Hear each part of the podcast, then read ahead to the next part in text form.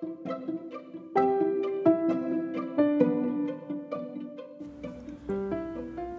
い皆様おはようございます。このラジオでは片付けコンサルタントのまっちゃんが自分の心のワクワクで世界を作るをテーマに片付けシンプルライフ日々の学びについてほぼ毎朝10分ゆるくお話をしていきます。はい皆様おはようございます、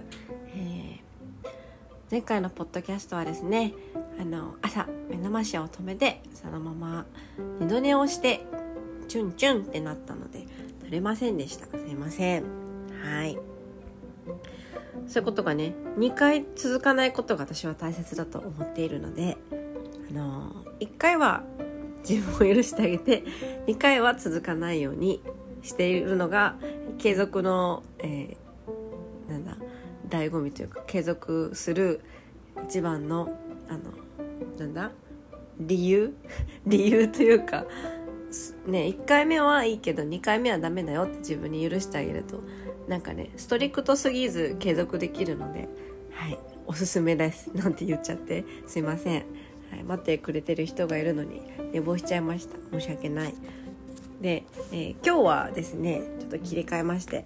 今日は、え、最近私が片付けのねあのレッスンが続いててあの改めて人の片付けをこう見させていただいたりとか人のもののねこうストーリーを客観的に聞かせていただいてあの本当に物は人を表すなって思いながら、面白い仕事だなっていつも思うんですけど例えば服と向き合ってる時って自分の好きがこう垣間見えてくるんですよね。機能的なものが好きなのかとかエレガントなものが好きなのかとか今自分が、ま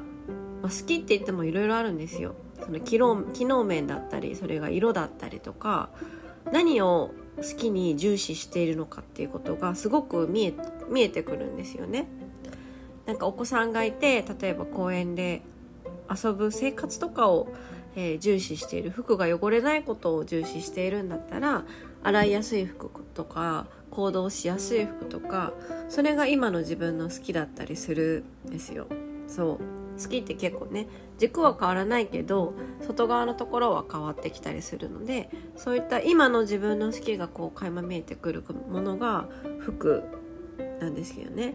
服とか服の片付け。で本本類とか本棚っていうのはその人のねなりたい姿が見えるってよく昔から言いますけど本当に本当にそうで本類の片付けの時って、まあ、自分一人でやってるとなかなか気づかないところもありますけど私みたいな客観的な人間を見えながら片付けをしていくとあのやっぱ、ね、片付けコンサルタントの普通とか常識とやっぱお客さんたちが持っている本の選び方とか持っている本の世界観ってあの全然違うんですよ。私と一緒の人って全くいなくってだからこそ気づけるんですよ。その人の普通にね。えなんでその本あのセレクトしてるのかとかあのどうしてその本あのなんだその人が読みそうな本なのに手に取った時になんかもやっとした顔をしているのかとかそうあの本の選び方とか全てにおいてねその人の常識とか普通が私にとは違ってたりするからこそあの問いかけができるんですよね。そうだからその人がその本に対してモヤモヤしている理由とかそうあの好きな理由とかすごくあの垣間見えてくるので片付けのレッスンの中ではそういうことを私は言葉にしていつも伝えてるんですけど、まあ、その人のなりたい姿っていうのが本はすごく見えてくるんですよね。だから変化が大きい人ほど成長の度合いが高い人ほどあのぶれない本もあるんですけどあの今はもう自分にとっては大丈夫だなっていう本もたくさん出てくるのでそうそういう人の成長も見えてすごく本って面白いんですよね。そう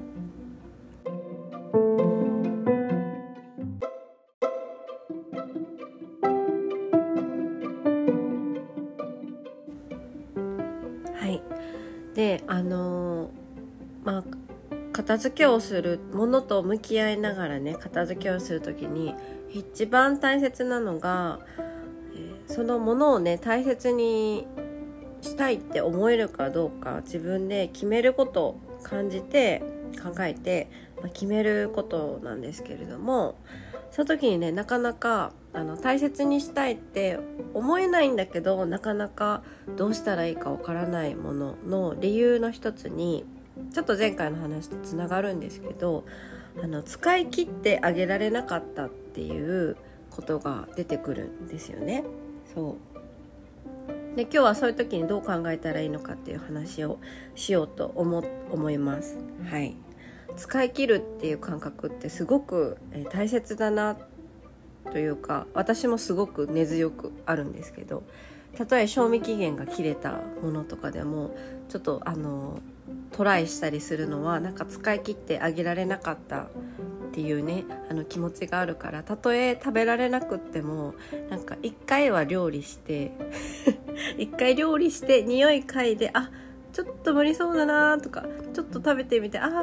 って思ってから初めて納得して、えー、さよならして今度からは賞味期限が切れないようにしてあげようって気をつけよう自分って思え思うぐらいあの使い切るとかなんかこうやれるとこまでやって自分がこう納得できる腑に落ちるところまであのちゃんとなんだろうやってあげたいなっていう気持ちがすごくあるんですよね。で片付けのレッスンをしていても結構そういう方たくさんいらっしゃるんですよ使い切ってあげれてないからあのモヤモヤしてるんだけどでもなんか使い切る機会がなかったりとか使う機会がなくってどうしようかなっていう方たくさんいらっしゃるんですね。でそういう時はですねあの自分が腑に落ちるっていうことがすごく大切ですしその使い切ってあげたいっていう気持ちをね汲み取ってあげるのはすごく大切なんですよ。そうなのであの使う機会がないものだったら使う機会を作るっていうことがすごく私は大切だと思っていて例えばおしゃれ着な服が出てきてあのそれをすごい着てあげたいって思うんだったらそれを着る機会をじゃあ作るってことですね。で例えばお菓子のなんかこうなんだお菓子を作るセットがあってこれなんか使ってあげたいんだよ使い切ってあげたいんだけどなかなか使う機会がなくってっていう時はあの使う機会がないのだったら使う機会をやっぱり作ってあげるっていうことですね使い切ってあげたいって思うんだったら使い切ってあげたいなって眺め続けて1年経つとかではなくって使い切ってあげるように自分がその機械とか機械を作ったりとか行動にちょっとでも移してあげるとすごく自分の中で納得できるんですよ。そう納得できてその行動をし続けるのかそこで一回やめるのかわからないですけどやっぱりね自分の中で腑に落ちるとかあの納得できるとかこうやりきった感を感じるっていうのはすごく次のステップに進んだりとか前に進んだりすることに関して大切なんですよね。私たちってすごく感情の人間感情の生き物だからなんかこう A だから B なんですよみたいななんか使わないから捨てるんですよとか使うから残すんですよみたいな。まあその理論わかるんだけどみたいな。理論わかるんだけどなんか感情面が納得できないなっていうことたくさんあるんですよ。そんな単純な生き物じゃなくって単純な生き物じゃないし矛盾した生き物なので私たちは。やっぱり自分が納得できるストーリーとか自分が納得できる謎の理論とか 自分が、えー、納得できる謎の腑に落ちる感がないとやっぱり動けないんですよ。そう。やっぱすごいストーリーを大切にする 生き物だから自分がどれだけ納得できるかが大切なんですよね。占いとかそうだと思うんですけど占いにエビデンスとかなんかこう理論とかすごい理にかなったものとかってあんまりないなくても信じたい時とか信じる時とかそれが自分の背中を押してくれる時があるのはそれが自分にとってすごく腑に落ちる ストーリーだったりとか自分にとって都合のいい話だったりする時だと思うんですよね。私も占いって自分にとっていい話しか信じないというか覚えていないんですけど そう悪いことは大体忘れるんですけどだから自分にとってどれだけ腑に落ちたりとか納得できたりとか都合のいいストーリーなのかってすごく大切なんですね片付けにおいても。だからなんかこうこれ大切にしたいなって決めきれない時にその使い切ってあげられないっていう、えー、自分の中のなんかこう思いが出てきたら使い切ってあげられるように納得できるようにそこに自分が納得できるストーリーができるように何かしら行動に起こした方がすごい、えー、楽しいしすっきりします。はいたとえ使い切ることができなくても使い切ろうと行動するだけですごいすっきりするし、うん、1週間連続で別にその着たいけど着れてなかったワンピース着るとかでもいいんですけどなんか自分が腑に落ちるような、えー、行動とか機会とか作ってあげるとすごく楽しいのでそうぜひぜひやってみてください。はい私は最近ですねそれこそずっと目に入りながら使えてなかったきな粉がですね賞味期限がどんどん近づいていくなどうしような使い切ってあげたいなでもきな粉なんて使わないなって思いながらそうだきな粉をたくさん使うあのなんか健康にいいようななんかバーを作ってみようと思って昨日そそくさとねなんかきな粉とオートミールとあのいろいろ混ぜて焼いて食べたら、まあ、美味しいかって言われたらちょっとあのなんか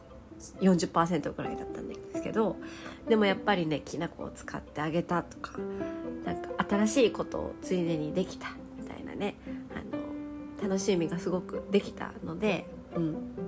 やっぱり普段使わないものでも使い切ろうとすることあのその子が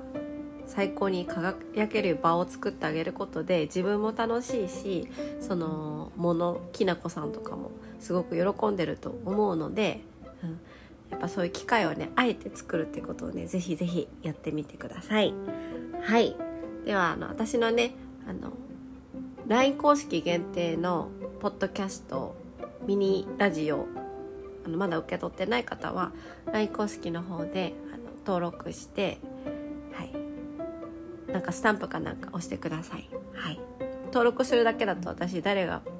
登録したのか分からなくて送れないのでスタンプかなんかメッセージが送ってくれたらあ登録してくださったんだ嬉しいなって分かってスタンプスタンプじゃないわ。ポッドキャストを送れますのでぜひぜひあのまだ受け取ってない方は登録してみてください。ではまた次回のポッドキャストで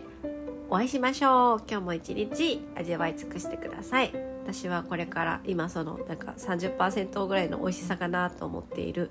あのバーを美味しくいただこうと思います。ではまた次回のポッドキャストでお会いしましょう。ではでは。